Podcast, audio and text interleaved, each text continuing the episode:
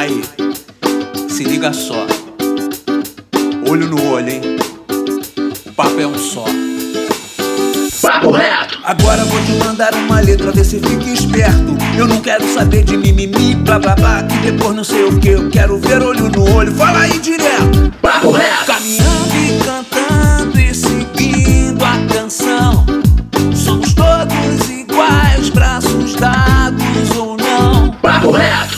Fala, minha querida, meu querido, meu consagrado e minha consagrada, nosso jovem brasileiro. Hoje você sabe, cara, não tem dois papos, não tem papo torto. Hoje o papo é reto. Nosso maravilhoso podcast, promovido pelo Instituto Reação. E qual é o tema desse podcast, Pedro Aurélio? Fale comigo. Tecnologia na educação. Todos nós interagimos neste mundo novo da quarta revolução industrial. Como comentamos aqui na semana passada no podcast sobre empregabilidade, as tecnologias se desenvolvem mais a cada dia. Mas vem a pergunta: a escola pública está preparada para esse mundo novo? No último censo escolar, em 2018, 15% das escolas de ensino médio não possuem banda larga, 21% não possuem laboratório de internet e 4,9% não tem qualquer tipo de acesso à internet. Mas, mesmo que a maioria das escolas tenham acesso à banda larga e grande parte possua laboratório, como esses espaços são usados? Qual é a estrutura para a manutenção e o uso educativo das tecnologias? Será que para uma escola ser tecnológica, ela precisa apenas ter muitos computadores e laboratórios? Ou vai muito além disso? Quem vos fala é o Pedro Aurélio, educador do Instituto Reação. Vamos construir esse debate junto com os nossos mediadores, que é a educadora Mariana Barbosa. Fala, Mary. Bom dia, pessoal. Prazer falar com vocês sobre esse tema tão importante. Também temos as nossas alunas do Instituto Reação, que é a Ana Cláudia. Oi, Ana. Oi. E a Ana Carla. Oi, Ana Carla. Oi. Elas são as nossas duas melhores alunas do Reação, tá, gente? Elas são incríveis. e o nosso convidado do dia, que é o professor Winston Sacramento, que é pedagogo e membro do grupo de educação em mídia lá da PUC Rio. Fala, Winston. Aí, Pedro, bom dia para todo mundo, Ana, Ana Cláudia, Mariana, o pessoal todo aí do Reação, né, o pessoal do Papo Reto que nos ouve. Então, cheguei, cheguei chegando. Claro, assim que tem que ser. Gente, só avisando, o, o Gilson, nosso educador, sempre está aqui, não pôde estar por um motivo pessoal, tá? Então vamos seguir aqui, vamos começar mandando o papo. E quem vai mandar o papo dessa vez será Ana Carla. Ana Carla, é contigo. Manda o papo reto. Oi, gente, bom dia. Então, vou fazer a primeira pergunta. Por que usar tecnologia na escola? O que é tecnologia? Então, gente, vou, vou começar pela última, né? A gente costuma é, imaginar quando ouve tecnologia, a primeira coisa que vem na nossa cabeça são os computadores, é o celular de última geração, é a TV mais moderna. E esse raciocínio não está errado, isso também é tecnologia. Mas a gente precisa entender que a tecnologia é tudo que é, de alguma maneira e para alguma utilidade, fabricado pelo homem. A tecnologia não é uma parte do que a gente produz. Quando eu pego uma caneta, essa caneta que você compra no, no, no ônibus e compra no, na loja, uma caneta que tem uma carga na ponta tem uma bolinha. Imagina quanta tecnologia não tem ali para fazer aquela tinta escorrer por, pelo meio daquele tubo, não vazar e sair direitinho. Então, acho que a primeira coisa é isso. Tecnologia não é uma coisa especial e que só está presente num grupo. Tem tecnologia na chave da porta, tem tecnologia na maçaneta da gaveta, tecno, tem tecnologia na, na cadeira que você está sentando, né? Por que, que a cadeira não tem duas pernas? É, por que, que ela tem quatro? Isso tem a ver com a tecnologia. Então, tecnologia é isso. É tudo que a gente produz para alguma utilidade. Você já viu, por exemplo, um pé de celular? Né? Um pé de cadeira? Um pé de garrafa? Não, porque isso não são objetos naturais, são objetos tecnológicos. Então, é, é, acho que isso é importante um pouquinho, falar um pouquinho mais disso, porque senão a gente fica pensando que tecnologia é só uma determinada qualidade de objetos. É, e sobre a tecnologia na escola, na educação, é, é uma necessidade não porque está na moda, não porque estamos vendendo equipamentos, mas porque cada vez mais o dia a dia da gente está tomado de tecnologia. Né? Então a gente não pode continuar dando respostas apenas no papel e na caneta, na medida em que o que a gente usa é muito mais que isso.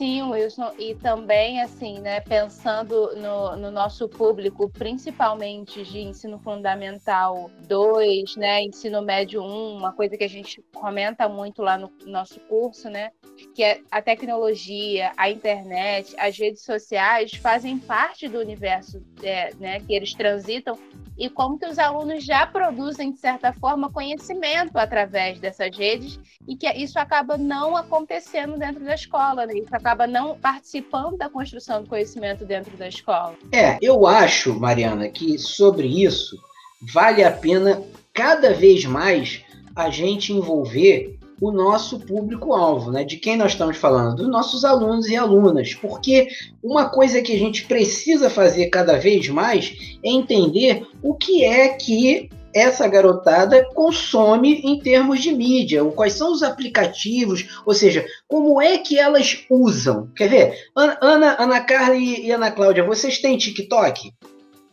Né? Vocês têm TikTok. O TikTok, por exemplo, é o aplicativo que vem sendo mais baixado há 18 meses consecutivos no Brasil. Isso não é à toa, não é à toa que a Ana Carla e a Ana Cláudia têm TikTok, porque inclusive há 18 meses, um ano e meio que o TikTok é o aplicativo mais baixado numa determinada faixa etária. Então é um aplicativo que utiliza o audiovisual que você produz e no entanto pode ser utilizado também assim como as mídias tradicionais, como um formato de ensino. E aí, é, é, é, eu, eu outro dia vi um Ana Carla e, Ana Cláudia, que eram assim, era um TikTok onde o cara usava para ensinar sobre a vitamina K, mas ele usava um meme, era super engraçado, dava vontade de rir, mas ao mesmo tempo tudo que tinha que aprender sobre vitamina K estava ali. Então eu acho que é isso, eu acho que a gente precisa conhecer mais sobre os usos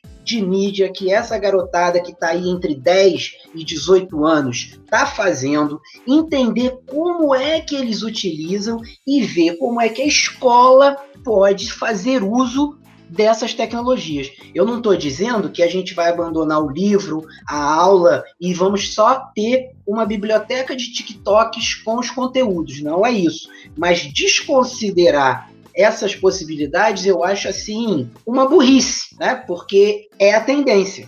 E aí, o, o, você tocou num ponto interessante que esse uso pode dar autonomia aos alunos. Por exemplo, na produção de um trabalho, vamos imaginar aqui um trabalho de história que fale, sei lá, a circunnavegação, é, Pedro Álvares Cabral, ou qualquer coisa dessa, e estimular a autonomia do aluno a produzir esse trabalho no TikTok, por exemplo. Estou dando um exemplo, pode ser em outra, outra plataforma, né? Mas aí isso dá uma interação muito melhor e muito mais poder ao aluno também dele pesquisar e fazer sua própria busca e fazer sua própria explanação acerca do assunto, né?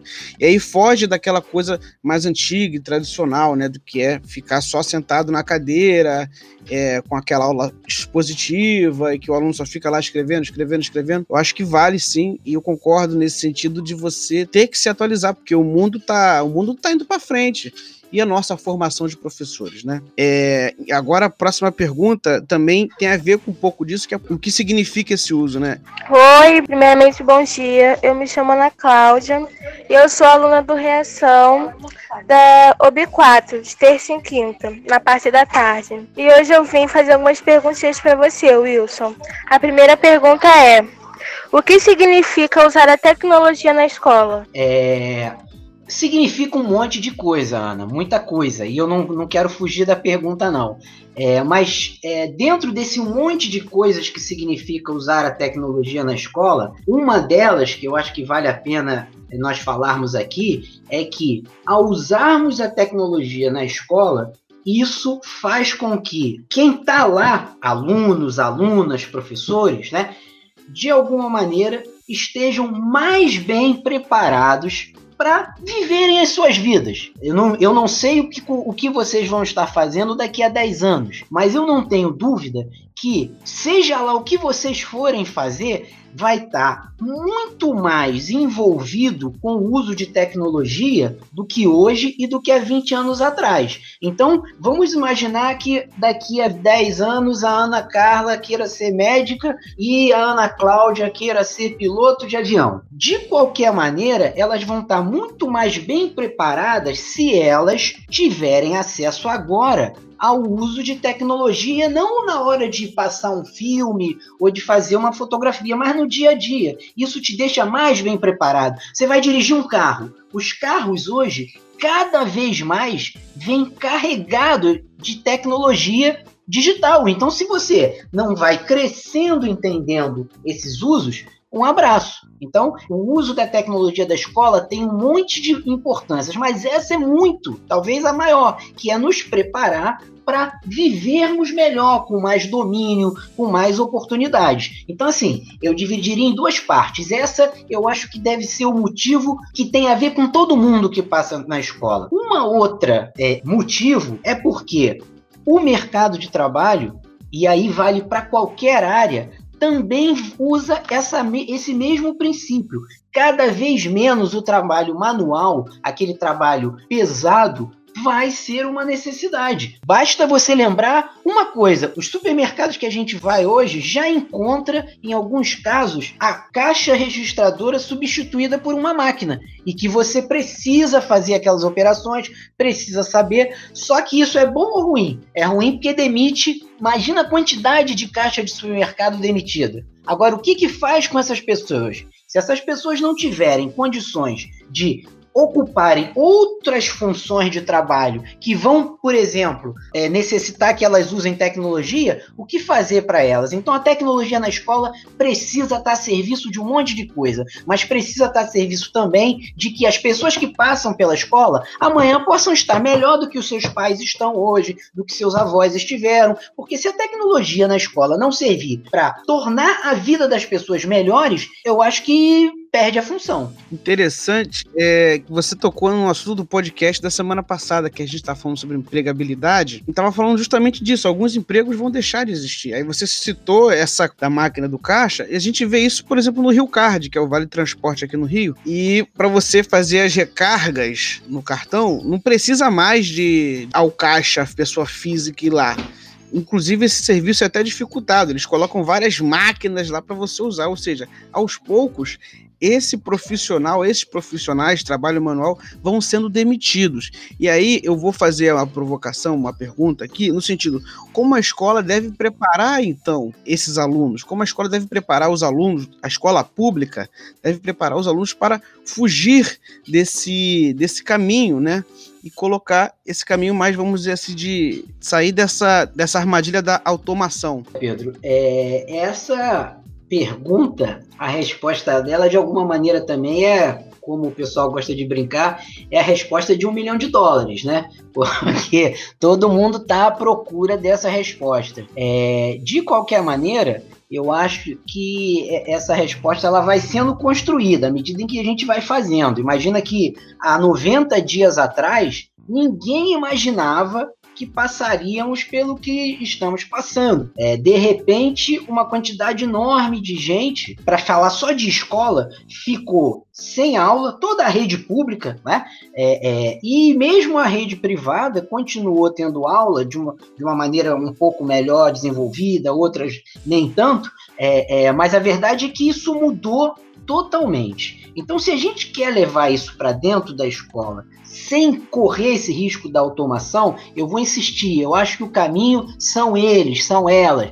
né? São as, são as, são as milhões de Ana Carlas e Ana Cláudias que tem pelo Brasil afora. A gente precisa entender os usos que eles fazem para ir, por exemplo, pegar os currículos de matemática, de ciências, de língua portuguesa e ver como é que a gente pode dar saída nessas coisas que são importantes, porque, por exemplo, né, não tem um garoto uma garota que não gosta de game. Agora, o que está por trás de um game são o quê? São os códigos de programação. E código de programação é matemática. Você não faz um, o LOL, que todo mundo gosta de jogar o seu LOLzinho, você não faz LOL se você não entender a base matemática que organiza todas aquelas interfaces, tudo. Qualquer é, é, game de pontaria, por exemplo, de tiro ao alvo, qualquer coisa, tem uma relação de física envolvida ali. Quando eu é, preparo uma trilha sonora de um game, né, tem as relações de acústica, que é outra parte da física. Não tem game hoje que não seja legendado, inclusive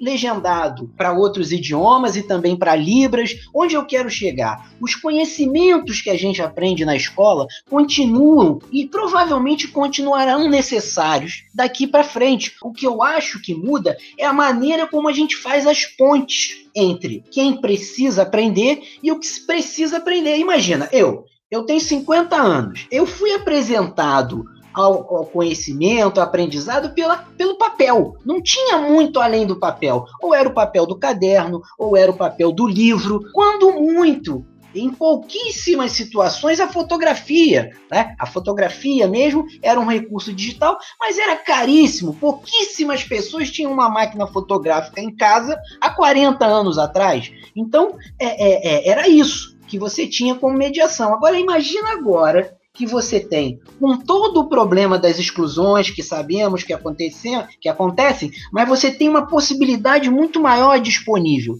A gente não pode achar que a escola vai mediar, vai continuar mediando esse conhecimento através de papel e lápis, papel e giz. Eu acho que é por aí. Uhum. Quais são os desafios do uso da tecnologia na escola? Ah, pois é. Assim como os usos, os desafios também são muitos, são enormes, né? Agora, para tentar ser coerente com o que eu disse antes, acho que o maior desafio de todos é não ser mais uma vez excludente. Não, deixar de fora uma quantidade enorme de gente. Isso é uma injustiça muito grande, né? Imagina a quantidade. Eu, eu fico imaginando a, a, quantidade de talentos que nós vamos perder no prazo de 10 anos, né? Gera uma geração inteira que nós vamos perder de talento se a gente apostar a tecnologia na escola, mais uma vez vai deixar de fora amplos segmentos. Se a gente não, não, não resolver isso, esse desafio, eu temo muito pelo futuro. Agora, para além de, de, de, apontar esse desafio, eu acho que a gente pode falar de alguns outros, assim, um pouco mais detalhados. Né? O primeiro deles, o entendimento de que as redes sociais não substituem o ensino. Não, você não tem como substituir o ensino que se faz mediado, porque a questão não é se eu estou numa sala de aula do seu lado ou se eu estou de frente para uma tela e você está me vendo. Isso pode ser considerado também é, ao vivo. A questão não é essa. A questão é se eu vou ter um planejamento que vai envolver todo mundo. Porque aí você pode ter redes enormes. Imagina Ana Carla e a Ana Cláudia, por exemplo, participando de um projeto que envolva, projeto escolar, que envolva o uso de vídeo, fotografia, música e que possa ser um produto coletivo não só dos alunos da turma dela, mas que possa ter gente do outro lado da cidade numa escola se conectando com isso. Não tem por que nós não fazermos isso. Porque senão, como é que resolve? Como é que a gente vai colocar? Só no Rio de Janeiro são mais ou menos 650 mil crianças e adolescentes matriculadas na rede municipal. Como é que nós vamos deixar 650 mil crianças de fora dessa brincadeira? Não é justo. Então, esse, esse é o primeiro dos desafios. O próximo, aí sim, é você não só colocar os equipamentos, né, porque você precisa de formação, é, e não só treinamento, porque treinamento a gente dá para os cachorros, para o passarinho, para o papagaio. Nós precisamos dar formação. Qual é a diferença de dar formação e dar treinamento, Pedro? É, se eu dou um treinamento para o Pedro sobre o carro, né, sobre as funções básicas do carro, ele vai fazer aquele, aquelas funções. Mas qualquer problema que apareça com o carro, qualquer desafio fora do treinamento que eu dei, ele não sabe resolver. Agora, se eu dou uma formação para o Pedro sobre aquele carro, ele não só sabe resolver os problemas de manual, mas ele consegue fazer relações. Ah, esse novo problema que apareceu aqui não está no manual, mas ele tem a ver com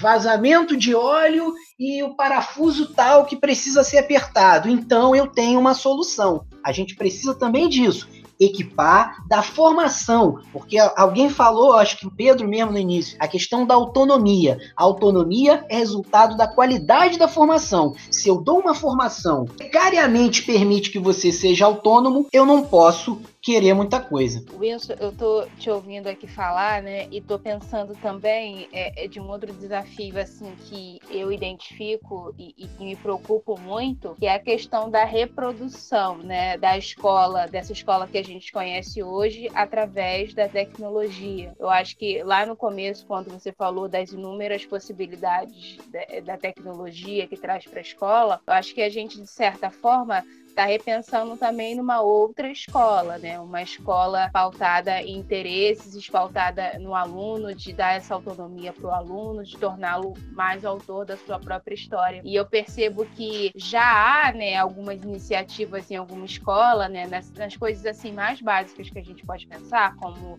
laboratório de informática, mas como muitas vezes isso pode apenas reproduzir esse modelo escolar muito enrijecido, né, que não permite essas muitas possibilidades que a gente citou aqui. Eu não sei se você concorda comigo. Concordo completamente. E aí, é, eu sei que o Papo Reto tem como público-alvo essa garotada que está aí, né, passando pela escola, batalhando, às vezes de forma até injusta, tendo que sair para trabalhar enquanto estuda também, eu acho que isso passa pelo elemento motivação.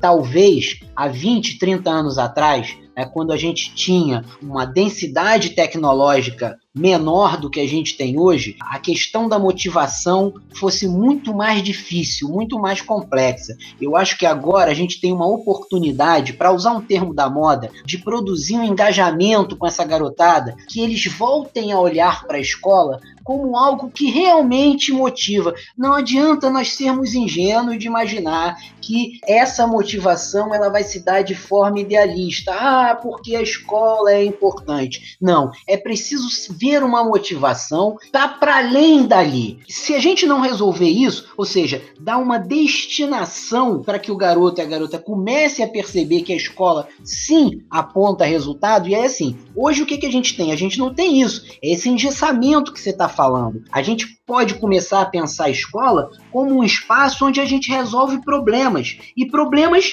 que estão inclusive no entorno da escola. De que, que adianta um projeto de biologia na escola, lindo, maravilhoso, super bacana, se do lado da escola passa um valão de onde saem mosquitos que contaminam as crianças que estão na escola e transformam a escola num vetor de doença. Então a gente precisa pensar que a tecnologia pode dar soluções para isso. Ao invés de a gente é, reproduzir o uso tecnológico para a fotografia, o vídeo, o áudio, servirem só para ser para ganhar uma nota e depois aquele arquivo fica guardado não sei aonde, vamos usar, por exemplo, isso como um canal de comunicação para distribuir, para mostrar o que está no entorno, o que precisa ser feito. Ou seja, é uma maneira de produzir engajamento. Imagina quantos jornalistas, quantos repórteres, quantos fotógrafos de, de imprensa, e vou mais além também, quantos garotos e garotas aprendam as funções de edição, de áudio, de vídeo. Ou seja, botar essa roda para rodar é uma oportunidade que a escola tem. Se a gente, o livro didático continua e continuará relevante, são as referências que a gente vai. Eu vejo produtos interessantes em termos de vídeo, produzido pela garotada, mas você vê que está faltando ali conhecimento básico sobre o uso da fotografia, sobre o uso do áudio. Isso tudo pode e deve ser ensinado e aponta uma perspectiva. O que é que o garoto que termina o ensino médio hoje tem para utilizar quando ele termina o ensino médio? Só tem uma perspectiva: ou ele vai para a universidade ou ele guarda aquele diploma. O que, que faz com o diploma do ensino médio hoje? Então, que motivação eu vou dar para essa garotada para continuar na escola? Eu acho que passa por aí. Tá, é, então, é interessante como falta, né, dentro das políticas públicas, né, um projeto que incentive esse tipo de, de engajamento, como você acabou de citar, um, processo, um projeto de comunicação, né, e dentro desse projeto, você também citou a parte que vem de cima, né, que é a formação dos professores, né, dentro da escola, não só com os alunos, mas fora também pelas secretarias de educação e secretarias municipais. É, agora a próxima pergunta é da Ana Cláudia. Ana Cláudia, faça a última pergunta desse podcast que está maravilhoso. Vamos lá, quarta pergunta. Quais são os caminhos para a democratização do uso da tecnologia na escola? Então, é, antes de entrar né, nessa coisa da democratização, só um, um, um gancho a mais do que a gente estava falando. Imaginem o seguinte: vamos pensar no cenário de produção cultural que a gente tem nas áreas populares do Rio de Janeiro, nos bairros de periferia. Eu estou falando de batalha de rap, MCs, grupos culturais de todo tipo e a quantidade de escolas que a gente tem nesse entorno. Imagina se a gente tem dentro da escola uma política de formação digital de tal maneira que a gente forma uma garotada que vai cobrir essa produção e distribuir pela rede de forma organizada, construindo uma agenda, formando público, formando plateia é, é, e ao mesmo tempo formando mão de obra, né? Não para um, algo que eu acho que vai ser relevante, mas que a gente está vendo aí. Então é, é só para fazer esse apanhado, porque nós não estamos falando aqui no abstrato, nós estamos falando de, de um uso de tecnologia que dá alguma perspectiva de formação e que aponta para o futuro, tá? Era um pouco disso. É, e aí, voltando para a tua pergunta, né, sobre a democratização, é investimento, investimento e investimento. Investimento em infraestrutura, o que, que é infraestrutura? É o acesso à rede. As escolas. Se tem um lugar, se tem um aparelho público onde não pode faltar acesso à, internet são as escolas. É lá que passa a maior pelo menos a metade do tempo útil que essa garotada tem durante o dia, ela passa na escola. Então eu não posso não ter o acesso de banda larga de qualidade na escola. A, o, a sequência disso é a formação de professores. É, é, é, nós precisamos cada vez mais que nos cursos de formação, tanto das licenciaturas quanto dos cursos de pedagogia, uma, já existe isso, isso já acontece, mas de forma mais intensa. Precisamos fortalecer também a presença da universidade na escola, no, no sentido de quem está formando, está acompanhando o dia a dia, está trazendo as novidades. Então, assim, o desafio é esse: é de incluir a parcela maior de mais investimento e de formação. Eu acho que esse tripé é o caminho para nós não deixarmos de fora mais uma vez, porque essas mudanças são boas. A transformação digital que está acontecendo, né, que, e que alcança o vendedor de brigadeiro até quem está vendendo peça para o avião, essa, essa transformação que leva para o mundo digital, a maior parte do que acontece, ela é boa, ela nos libera de, de trabalho, agora ela tem que ser distribuída de forma igual, porque senão o que a gente vai ver é que no prazo de 10, 15 anos, nós vamos ter através da tecnologia, criado mais desigualdade. Oi, eu estava só aqui pensando, Wilson, um pouco da possibilidade que a, gente falou um pouco, né? É claro que a democratização, pensando em, em Estado, né, em país, né, no sistema de ensino, ela depende de uma coisa, de uma, né, uma estrutura maior. Mas eu estava pensando aqui, dentro do cenário que a gente tem hoje também, né, quais são as possibilidades para se fazer chegar no aluno, né? Você falou muito, você falou o número de alunos que a gente tem hoje na rede, e aí a gente não pode deixar eles fora, né? É dentro da estrutura que a gente tem hoje. Quais são as possibilidades que eu vejo assim, muitos professores, muito, é claro que a gente precisa ter uma plataforma, é claro que a gente precisa, né, é, é, estabelecer coisas concretas, mas eu acho que existem muitas possibilidades em ferramentas que a gente tem na mão, por exemplo, as redes sociais. Eu não sei se você concorda com isso. Para se fazer algo, é claro que não é o ideal, mas fazer algo com o que a gente tem em mãos hoje. Sim, sim. Quando lá atrás eu, eu comentei que as redes sociais não substituem a mediação do professor, né, é, é, é justamente aquela ideia. Você não precisa escolher ou um ou outro. Dá para fazer uma composição distribuição sem problema. E, e assim, pensando nos dias atuais, no, no que está disponível, né, é, é, primeiro, é, é, eu acho que a gente deve pensar, né, dentro desse universo enorme de, de possibilidades de tecnologia, que a gente precisa ter a gente tem basicamente três áreas: a área da imagem, da fotografia digital, ou seja, tudo que pode circular como fotografia digital ou imagem, como áudio, o famoso podcast, o trabalho de vocês do, do, do, Papo Reto aqui é um exemplo, e vídeo. Então, antes de pensar nas ferramentas, pensa nessas três linguagens. E depois disso, pensa no, num produto de saída que tenha o que? Capilaridade. O que, que eu quero dizer com isso? Eu, eu venho atualmente estudando possibilidades de produzir conteúdo que possam ser distribuídos em situações que independem do, de, de, um acesso à rede pesada. Ou seja, conteúdos que eu possa distribuir, por exemplo, através do, do, do de aplicativos como o Zap.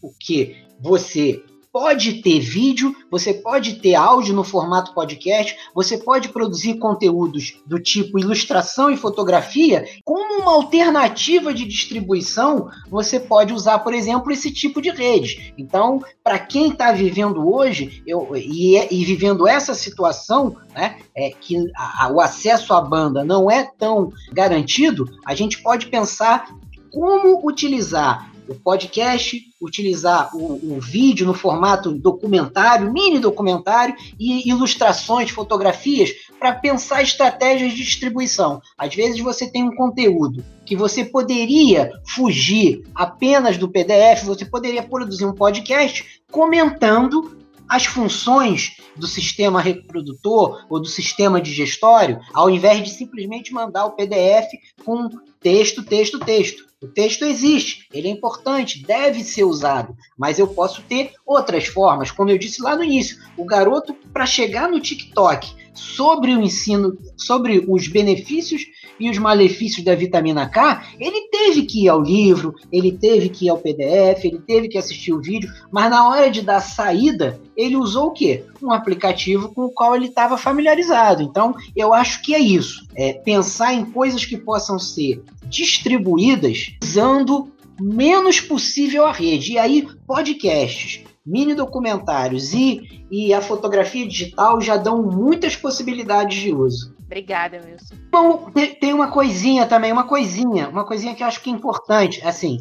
Ah, e mas como é que, como é o professor, a professora que está nos ouvindo pode estar pensando, sim, mas como é que eu chego a, a, a essas possibilidades? Olha, gente, para o bem e para o mal, as possibilidades de pesquisa são enormes na internet, tutoriais, né? E aí é, é, é muito mais uma questão de saber fazer a pergunta. Então, se eu, por exemplo, quero saber sobre como é que edita um vídeo, eu preciso pensar como é que eu, o que, que, de texto eu vou colocar na pesquisa, porque isso vai me ajudar muito. Então, eu posso pensar editor de texto gratuito, vídeos essas entradas, quando eu começo a pensar dessa maneira, eu consigo fazer pesquisas que me dão mais qualidade. Então, eu, eu queria só reforçar isso. Né? Pensando no hoje no agora, se você está partindo do zero, né, você não está partindo do zero. Tem grupos de pesquisa, né, você coloca perguntas e, com certeza, a pesquisa te ajuda muito com isso.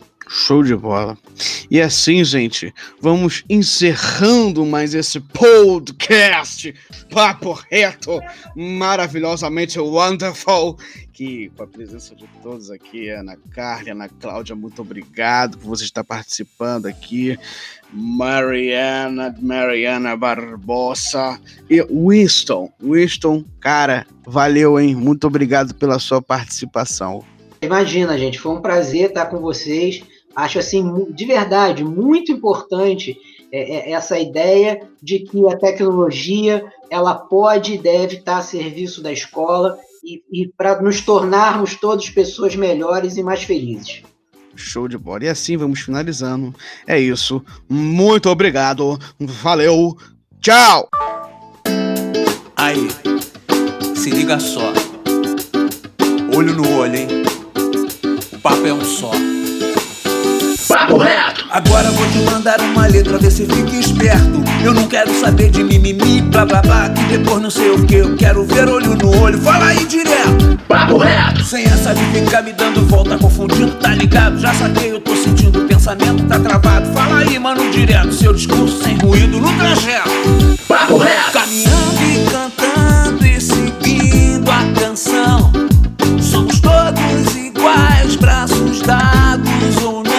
papo reto. Caminhando e cantando e seguindo a canção. Somos todos iguais, braços dados ou não. Papo reto.